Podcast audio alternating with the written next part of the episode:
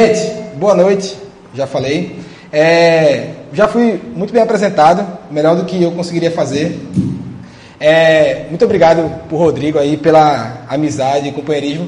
E ele não falou, mas assim, ele também é um cara que a gente caminha tanto junto que ele prega com uma certa frequência lá no plano B também.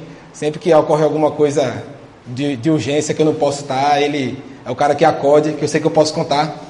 É uma benção aí para eu compensar e poder agradecer o tanto de vezes que ele me ajuda. Eu vou ter que, vocês vão ter que me ver muito aqui ainda para a gente ficar kit. Mas é, é isso, para quem não me conhece, meu nome é Lucas, eu sirvo lá no Plano B, na Igreja Presbiteriana de Candeias, é o Ministério de Jovens da gente lá. E é uma alegria é, ver a mosaico acontecendo. A gente estava junto também na época da concepção dela e tudo mais, é, pensando na marca, trocando ideias sobre como é que ia ser. E ver hoje tudo funcionando é, é uma coisa linda. Mas hoje eu estou aqui para falar sobre a, um pouco sobre essa relação da gente com, com a cidade, com a cultura e como é que a gente pode apresentar o Evangelho de uma forma contextualizada. É, eu sou uma pessoa que nunca fui muito ligado assim em, no espaço, mas eu de um tempo para cá comecei a gostar de algumas dessas coisas. Alguém já ouviu falar de um cara chamado Carl Sagan? Três pessoas, ótimo, muito bem. É bom porque se eu falar besteira, quase ninguém vai entender, então tá tudo certo. É, mas esse cara, ele é uma pessoa, não está mais vivo, mas ele é um cara que entendia muito da, digamos assim, da filosofia dos astros e tudo mais. E ele fez um texto uma vez sobre, o, o título do texto é O Pálido Ponto Azul. E nesse texto ele falava um pouquinho sobre as reflexões dele de quando ah, o primeiro satélite com câmera é, foi enviado para o espaço e esse satélite virou pra, de volta para a Terra e esse satélite pôde tirar uma foto da Terra em relação ao espaço. E aí quando ele viu essa foto, aí ele fez esse texto chamado Pálido Ponto Azul, é enorme, eu não vou ler ele todo aqui, é, mas é, eu queria ler só alguns trechinhos que acho que são muito interessantes para a gente dar continuidade aqui. Diz assim, Considere novamente este ponto. É aqui, imagina o universo e o pontinho lá que é a Terra. É aqui, o nosso lar. Somos nós. Nele, todos que você ama, todos que você conhece, todos que você já ouviu falar, todo ser humano que já existiu, viveram suas vidas. A totalidade das nossas alegrias e sofrimentos milhares de religiões, ideologias e doutrinas econômicas, cada caçador e saqueador, cada herói e covarde, cada criador e destruidor da civilização, cada rei e plebeu, cada casal apaixonado, cada mãe e pai, cada criança esperançosa, inventores e exploradores, cada educador, cada político corrupto, cada superstar, cada líder supremo, cada santo e pecador na história da nossa espécie viveu ali, em um grão de poeira suspenso em um raio de sol. É, é meio até aterrorizante a gente olhar, pensar na Terra dessa forma, né? Tudo isso que a gente vive, toda essa história que a gente vai construindo, está só num pálido ponto azul perdido no meio do céu. E diferente dos outros animais, nós somos animais que pensamos, temos sentimentos, temos algumas angústias do, do nosso ser que faz a gente querer se entender qual é o nosso espaço no mundo. E aí, acho que a gente é a única espécie aqui na Terra, pelo menos, que que teve essa curiosidade de, e empenho de saber como é que é a vida fora da Terra, se existe, se não existe. Então a gente tem um pouco dessa crise de como é que é o qual é o nosso espaço, qual é o nosso lugar no mundo. Eu, por exemplo, nasci em Manaus, é, meu pai é de Belém, minha mãe é de Manaus também, eu cresci em Recife e cresci, como toda pessoa de, de cidade grande, consumindo toda a cultura dos Estados Unidos, da Europa. Então a gente cresce um pouco assim, nessa confusão da vida assim, cultural é, ao mesmo tempo que a gente ouve maracatu, a gente quer ouvir as bandas da Europa e, e vai assistindo é, filmes como Clube da Luta e assistindo, sei lá, o Alto da Compadecida. Então a gente cresce nessa, nesse mix de cultura que faz a gente às vezes ficar se perguntando, qual, no final das contas, qual é o nosso espaço na Terra? Qual é o nosso lugar no mundo? Mas assim, acho que a grande questão do ser humano que, que aflige ele de entender qual é o lugar dele no mundo, não é necessariamente o lugar dele no mundo nesse espaço que a gente estava falando até agora. Talvez a grande questão que a gente que faz a gente se sentir solitário é entender o nosso lugar no espaço das relações. no espaço entre nós, e principalmente no espaço entre nós e Deus. E é sobre mais ou menos isso que a gente vai falar hoje, o espaço entre nós. A gente foi chamado para ser sal e luz do mundo. Tem alguém aqui, todo mundo aqui é, é cristão? Quem, quem, é cristão? Levanta a mão aí. Olha aí, todo mundo. Bom, a grande maioria, ótimo. É, mas é o seguinte, a gente foi chamado para ser sal e luz do mundo, e quem a gente é acostumado a ouvir falar sobre isso, mas dizer e viver isso aqui dentro é muito fácil, porque todo mundo já se entende, todo mundo já fala a mesma língua. Então, a gente já consegue ter algumas discussões e alguns tipos de relações que ultrapassam essa, essa, essa barreira linguística do, do crentez, digamos assim. Então, eu queria ler com vocês lá Atos 17, do versículo 32 ao 34. A gente vai ler uma história que vai falar um pouquinho sobre tudo isso que eu falei aqui. Prometo que não é coisa sem nexo. Tem tudo a ver. Atos 17, versículo 32.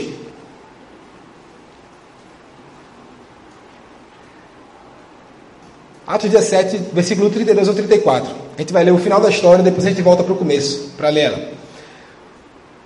Quando ouviram sobre a ressurreição dos mortos, alguns deles zombaram e outros disseram: A esse respeito nós o ouviremos outra vez. Com isso, Paulo retirou-se do meio deles. Alguns homens juntaram-se a ele e creram. Entre eles estava Dionísio, membro do Areópago, e também uma mulher chamada Dâmaris, e outros com eles. Bom, vocês devem saber, é, isso aqui foi quando Paulo estava na cidade de Atenas pregando lá o Evangelho, ele estava no Areópago, um espaço público onde as pessoas discutiam filosofia, é, as, as ideias novas da época e tudo mais. E aí ele foi lá apresentar o Evangelho, foi lá falar sobre Cristo e a repercussão foi essa. Ele teve três respostas quando ele falou sobre Jesus. Teve um primeiro grupo que odiou ele, odiou o que ele estava falando, achou que era tudo balela. Teve um segundo grupo que até concordou, mas não teve muita certeza. Olhou e falou: Hum, ok, legal isso que tu falou, mas depois a gente conversa mais sobre isso. E teve um terceiro grupo que saiu dali e começou a seguir Paulo. E a Bíblia diz que eles seguiram Paulo. Mas na verdade a gente sabe que eles estavam começaram a seguir Jesus. E o grande ponto que a gente começa a falar aqui é sobre as pessoas que não iriam começar a seguir a Jesus se não tivessem seguido Paulo primeiramente. Então, a gente às vezes reclama que as pessoas é, não querem saber de Deus, a gente vive num, numa sociedade onde as pessoas duvidam, não querem saber de Deus, mas talvez o grande problema, a gente precisa começar a pensar, é que talvez elas não querem saber da gente. Porque antes de elas conhecerem a Deus, elas conhecem a nós.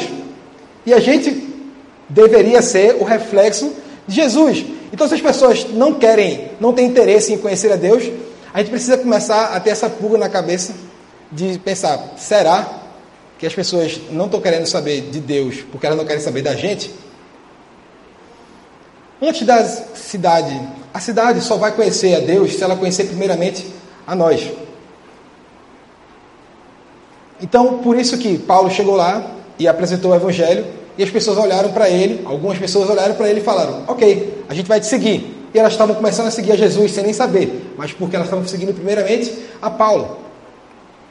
No meio dessas pessoas, tinha lá Dionísio e Dâmaris, que eu vou chamar aqui de Damares, certo? Porque ninguém se chama Dâmaris hoje em dia. Então, vamos falar de Damares para ficar mais fácil. É, o que que, por que, que a Bíblia fez questão de ressaltar Dionísio e Damares no meio de todas as pessoas que começaram a seguir Paulo? Vocês repararam que eles são duas pessoas que têm nomes gregos? Isso é um ponto interessante para a gente pensar, porque até então, na trajetória de Paulo, ele estava pregando é, o evangelho assim muito focado nos judeus e tal, e, e, e, e, falando com pessoas de certa forma que já comunicavam da mesma língua que ele. E a partir daqui, Paulo começa a focar a, o ministério dele, a missão dele, em falar com as pessoas que não são, é, que já não eram do mesmo ambiente que ele. Começa a falar com os gregos. E aí ele começa a querer traduzir um evangelho que não muda, mas para um mundo novo. Ele precisa falar uma linguagem nova para um mundo novo que ele estava lá se comunicando. E aí, esse é o grande problema, porque às vezes a gente se pega muito mais adorando mais a linguagem do que adorando a pessoa da qual a linguagem está falando. Não sei se vocês entenderam. A gente às vezes está adorando mais a forma de falar do que a história em si. E esse é o grande problema da gente como igreja. Porque a gente tem dentro da nossa comunidade a nossa forma de adorar e tal, a gente levanta a mão, aquela coisa assim, e vamos combinar que às vezes é meio estranho isso. Mas está tudo certo, porque a gente cresceu vendo isso e, e quando a gente entende a, a questão de, de, levantar a mão, de fechar os olhos e adorar e tal, tudo isso é muito lindo e faz muito sentido quando a gente já está inserido no contexto. Mas, por exemplo, quando eu quando era muito pequeno, eu cresci em igreja e tinha um amigo meu, é, o nome dele também era Lucas, mas eu vou chamar de Mendonça, que era assim que a gente se chamava pelo sobrenome. E aí o Mendonça, ele foi dormir em casa de um sábado para o domingo. E no domingo de manhã a gente foi para a igreja todo mundo junto. E aí é, tava na louvor e aí todo mundo adorando junto, o pessoal lá levantando a mão na igreja, aquela, aquela adoração. E tem um jeito de adorar específico, vocês sabem, né? Você não pode levantar a mão, não é assim. Tem que curvar um pouquinho aqui, tem que fazer assim, e tem que ficar nesse balanço, porque é assim que o Espírito Santo fala, entendeu? Se não for assim, a sua adoração não, não sobe. Então a galera estava lá adorando e tal. E aí, Mendonça, assim, criança, criança lá, ele olhou para aquela situação, todo mundo com a mão levantada, ele, ok. Aí levantou a mão também. Ele ficou assim. Aí eu falei, velho, abaixa a mão, não sei o que. Ele, não, por quê? Tá todo mundo com a mão levantada, eu vou ficar com a mão levantada também. Aí, mas tu não está entendendo por que, que as pessoas estão fazendo isso e tal. E aí começou toda uma, uma batalha teológica lá. É, mas a questão é que eu também não sabia por que, as pessoas estavam fazendo aquilo. E talvez até hoje eu não saiba.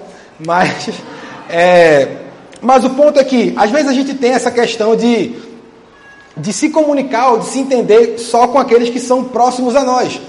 Com aqueles que já falam a nossa língua, que já têm um comportamento parecido com o nosso. E aqueles que são diferentes, que não, que não têm os mesmos costumes que a gente, não têm a mesma linguagem que a gente, a gente não sabe muito bem como lidar. Mas o fato é que Deus é o Deus do todo. Deus é o Deus que veio para se comunicar com todas as pessoas, de todas as culturas, em todas as épocas. Então, a nossa função como é, bastiões da palavra de Deus, como pessoas que vão é, levar a palavra de Deus e viver a palavra de Deus, é de entender como é que a palavra de Deus se aplica nos diferentes contextos, diferentes contextos que a gente vai vivendo ao longo da nossa vida. Esse é o ponto. Então Deus chama a gente para se comunicar de verdade com os Dionísios e Damares do nosso dia e do nosso cotidiano. Amém? Amém. Então, vamos agora para o começo da história. Quem está com a Bíblia aberta em Atos 17, agora vai para o versículo 16. Atos capítulo 17, versículo 16. Vamos lá. Enquanto esperava por eles em Atenas, Paulo ficou profundamente indignado ao ver que a cidade estava cheia de ídolos. Pausa aí. Paulo chega na cidade chamada Atenas que Atenas é a deusa, deusa grega da sabedoria e das artes. E aí fala que Paulo ficou profundamente indignado com aquela, com aquela população que era extremamente idólatra, mas era idólatra a deuses mortos. Deuses que tinham boca, mas não podiam falar, que tinham braços, mas não podiam é, estender as mãos para as pessoas. Deuses que estavam mortos. E era uma cidade que também era muito rica na sua cultura. E Paulo poderia ficar vislumbrado assim, com a arte, com a cultura da época, como aquela cidade era desenvolvida, mas na verdade ele ficou indignado porque aquele povo estava sendo idólatra a deuses mortos. E a questão é que às vezes a Bíblia fala sobre, às vezes não, né? A Bíblia fala sobre as coisas como elas de fato aconteceram e não como elas deveriam acontecer. E aí Paulo olha essa situação e ele tem uma, uma ideia que é, pode parecer péssima a estratégia de Paulo. Ele olha para as pessoas que são idólatras e ele fala: preciso dar um jeito nisso. Já sei, eu vou na sinagoga. Ele olha para uma galera que é idólatra, que não, não vai para o templo, não, faz, não tem relação nenhuma com Deus, e ele fala: vou pregar para esse povo, já sei, vou na sinagoga. Mas o povo que ele quer pregar não está na sinagoga. Pode parecer uma estratégia estranha ou meio errada de Paulo, mas a questão é que a gente está aqui para falar sobre os espaços, e esse é o primeiro espaço que a gente vai falar. O primeiro espaço que a gente tem que conquistar e entender é esse aqui, que é a nossa casa. É o espaço onde a gente está confortável. É onde a gente já se entende, está todo mundo na mesma linguagem, a gente começa a cantar uma música, todo mundo já canta junto, porque já conhece, está tudo certo. E a igreja é esse lugar. A igreja é esse lugar onde a gente chama de casa. A gente parece igual, é, em alguns lugares o pessoal até se veste igual, fala a mesma língua, tem os mesmos trejeitos, tem a mesma visão. As piadas já são próprias de, de quem já faz parte desse lugar. E uma vez eu ouvi é, sobre um desses, um desses, programas que de cotidiano, é, para não falar futilidades, e, e aí estava lá uma mulher especialista falando sobre técnicas para conquistar os homens. Então, se você é mulher solteira, está aqui nessa noite, você presta atenção, pega o caderninho, porque agora eu vou falar algumas técnicas sobre como é que você pode conquistar alguns homens. E aí a mulher estava lá falando sobre técnicas para conquistar os homens. E ela estava falando assim: você começa uma conversa com um homem, senta lá para conversar com ele, e aí você começa a reparar no, nas expressões faciais dele. E aí você repara nas expressões faciais dele e começa a imitar as expressões faciais dele. E vai conduzindo a conversa, imitando as expressões faciais, a conversa vai rolando e você começa a reparar nos trejeitos dele, a forma como ele se mexe e tal, e você começa também a imitar um pouquinho os trejeitos dele. E aí esse homem vai começando a se enxergar em você e aí vai rolar uma conexão e a conquista já está meio caminho andado. Bizarra essa estratégia, né? Eu também achei. Quando eu vi, eu fiquei, é o quê? Mas estão falando por aí isso aí. Mas a grande questão é que a gente começa a se perguntar a partir dessa estratégia é que os homens não são apaixonados pelas mulheres, eles são apaixonados pela versão feminina deles mesmos. Ou não? O cara começa a olhar ele mesmo, só que numa mulher, e aí ele se apaixona por ele mesmo.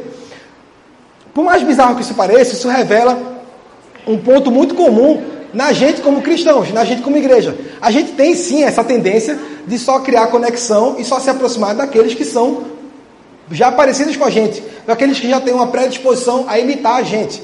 Quando na verdade a gente deveria estar aberto a se comunicar com os diferentes. E esse é o grande defeito da igreja. A gente tem que tomar esse cuidado. Porque senão a gente só vai se aproximar das pessoas que já lembram a nós mesmos, ignorando aqueles que são diferentes. Mas isso não é essa igreja. A igreja não é para mim ou para você. Nós somos a igreja para o mundo. A, a grande questão é essa. Então, esse primeiro espaço, por mais confortável que ele seja, ele tem que ter esse senso de desconforto para que a gente entenda que essa não é a nossa casa. A nossa casa já está guardada e é no céu. Essa aqui tem que ser a casa para aqueles que não têm casa. Esse aqui tem que ser um lugar de conforto para aqueles que não têm conforto em lugar nenhum mais.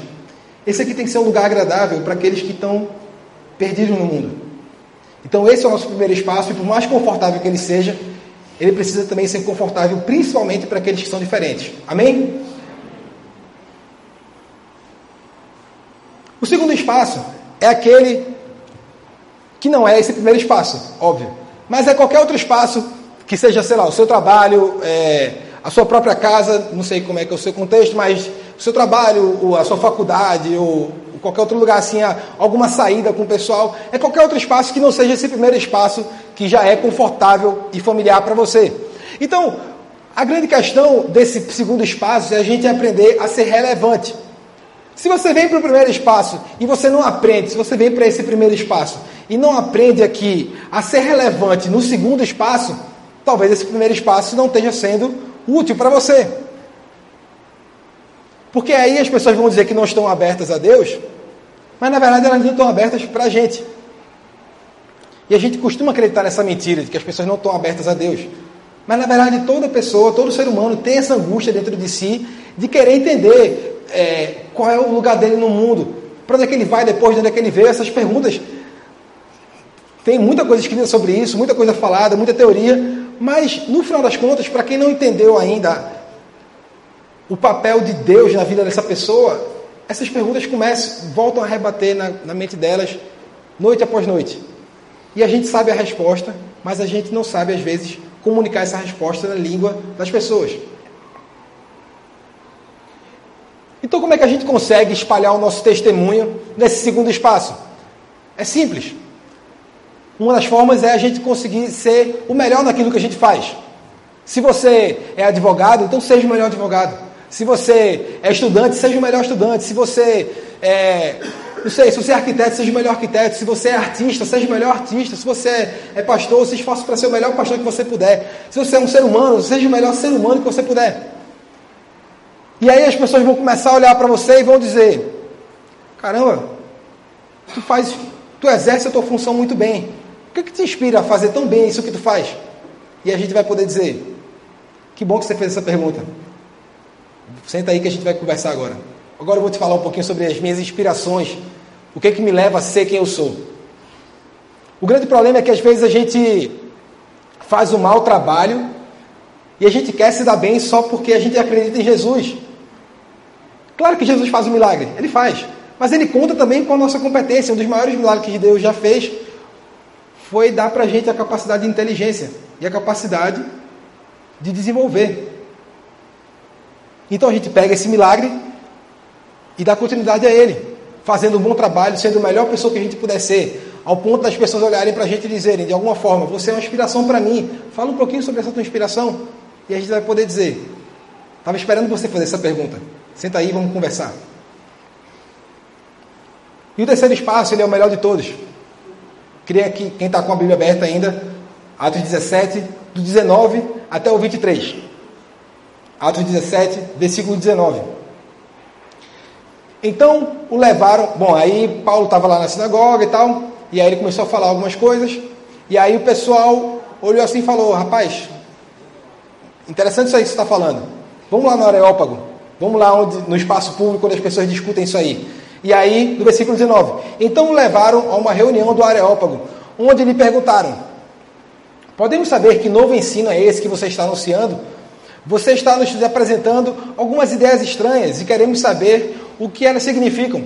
Todos os atenienses e estrangeiros que viviam ali não cuidavam de outra coisa senão falar das últimas novidades.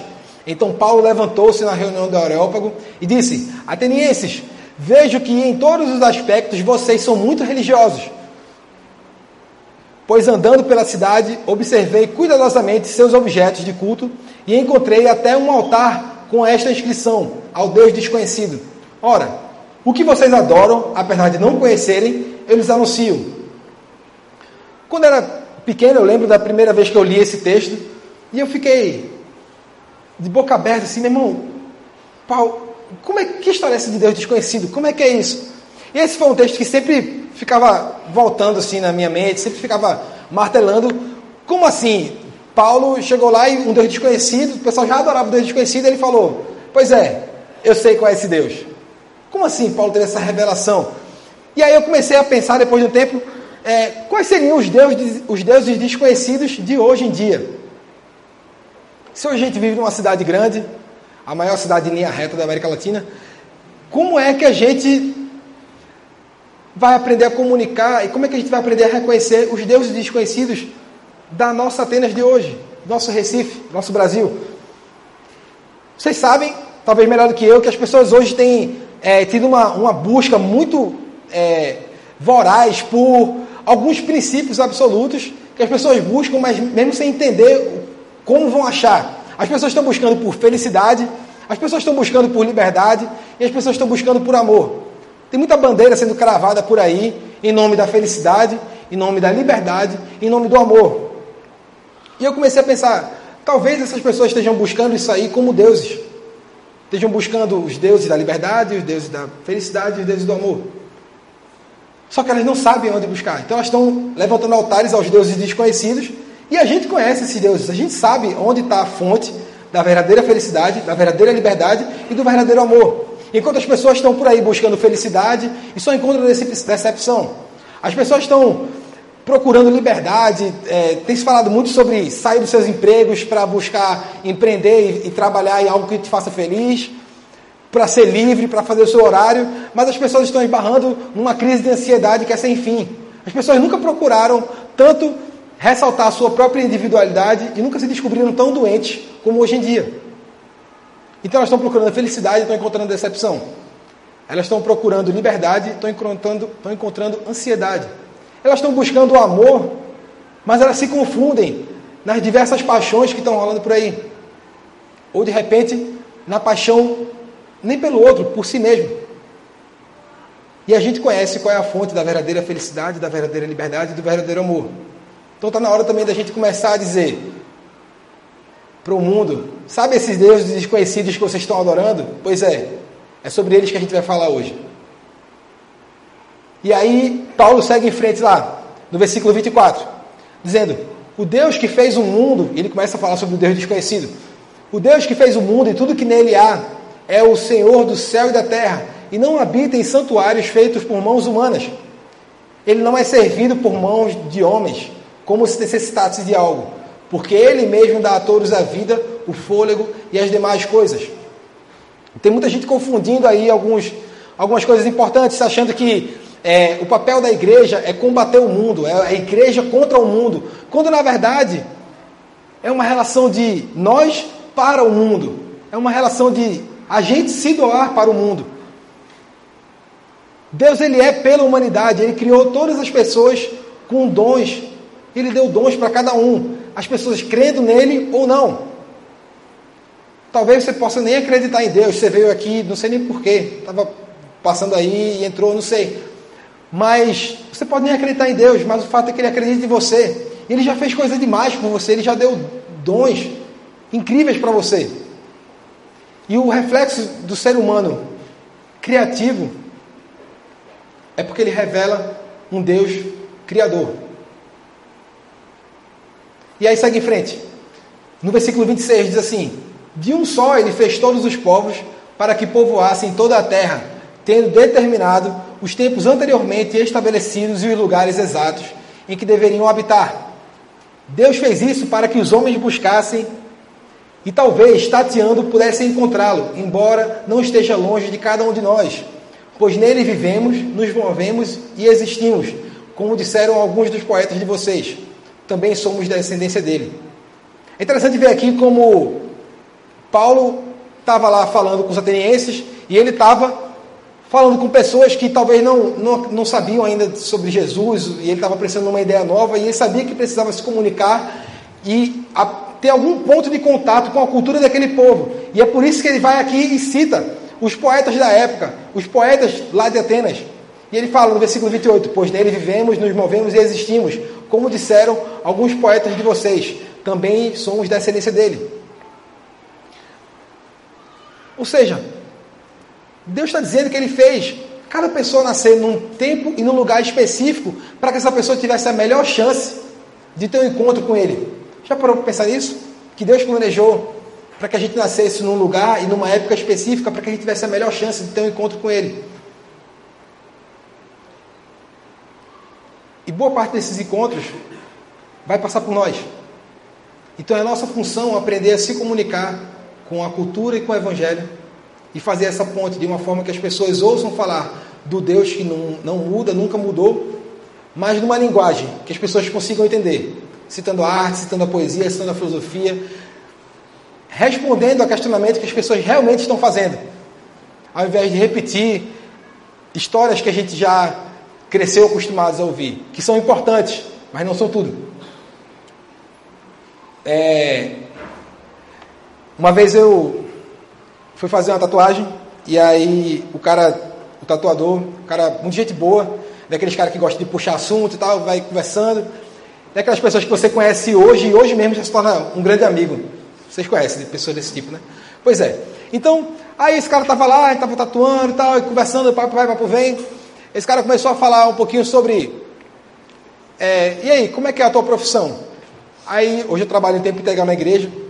E estou fazendo teologia, estou estudando para ser pastor. Algumas pessoas já me chamam de pastor, mas no final das contas sou, sou seminarista. Mas para encurtar a conversa e até para impactar um pouquinho, eu já digo que eu sou pastor. E aí o cara perguntou: e aí, tu faz o quê? Eu falei: pois é, trabalho na igreja, sou pastor. Aí ele: como assim é pastor? E está tatuando? E que história é essa? E aí a gente começou a conversar um pouquinho sobre toda essa questão existencial de Deus e tudo mais. E ele perguntou como é que é, como é, que é a tua rotina lá, o que é que tu faz? Eu comecei a falar, não, puxar aconselhamento, a gente conversa com as pessoas, a gente ora, ora, ora, depois ora de novo, lê a Bíblia, depois ora de novo. Essa é a nossa rotina, muito corrida. E aí, é, é, beleza, passou esse tempo, o cara ficou muito amigo. E aí, depois do tempo, eu fui lá tatuar de novo com ele. E aí já tinha tido essa, esse primeiro contato. E aí chegou um momento que ele chegou assim para mim e falou: Véi, eu já sei que, que tu trabalha na igreja e tal, mas assim, me tira uma dúvida. Como é que tu foi parar lá? O que, que aconteceu na tua vida para tu chegar na igreja? A trabalhar lá o tempo inteiro e dedicar a tua vida para Deus. Aí eu falei, estava esperando tu fazer essa pergunta.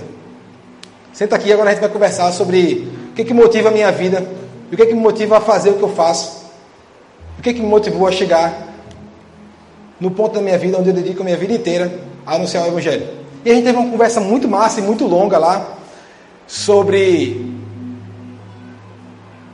Deus, sobre o universo. E aí todas essas conversas que a gente tem aqui nesse primeiro espaço, todo esse, toda essa convivência que a gente tem aqui nesse primeiro espaço, e esse aprendizado, todas as leituras, elas foram úteis nesse terceiro espaço, que é o espaço das relações humanas. É onde as pessoas que estão no outro espaço, elas chamam a gente para o espaço delas e dizem: vem cá, fala um pouquinho sobre o teu espaço. E aí a gente vai poder anunciar o Evangelho verdadeiro. O Evangelho que não muda, mas numa linguagem que as pessoas vão conseguir entender. Essa é a nossa função, essa é a nossa missão, esse é o nosso desafio como igreja e que, sem rasgação de seda, a Mosaico tem feito de uma forma inspiradora. E eu tenho medo assim, tá, tá chovendo no molhado, falando coisas que as pessoas vão dizer, legal isso aí, mas assim, nenhuma novidade, a gente está vivendo isso aqui. E eu torço para que isso seja a resposta de vocês. Porque eu creio que é. Que eu estou falando aqui para gente que já tem cumprido essa missão. Já tem se esforçado para anunciar o evangelho que não muda. Adaptando para uma linguagem que as pessoas vão conseguir entender. Deus abençoe vocês. Queria que a gente orasse. Queria que a gente fechasse os olhos.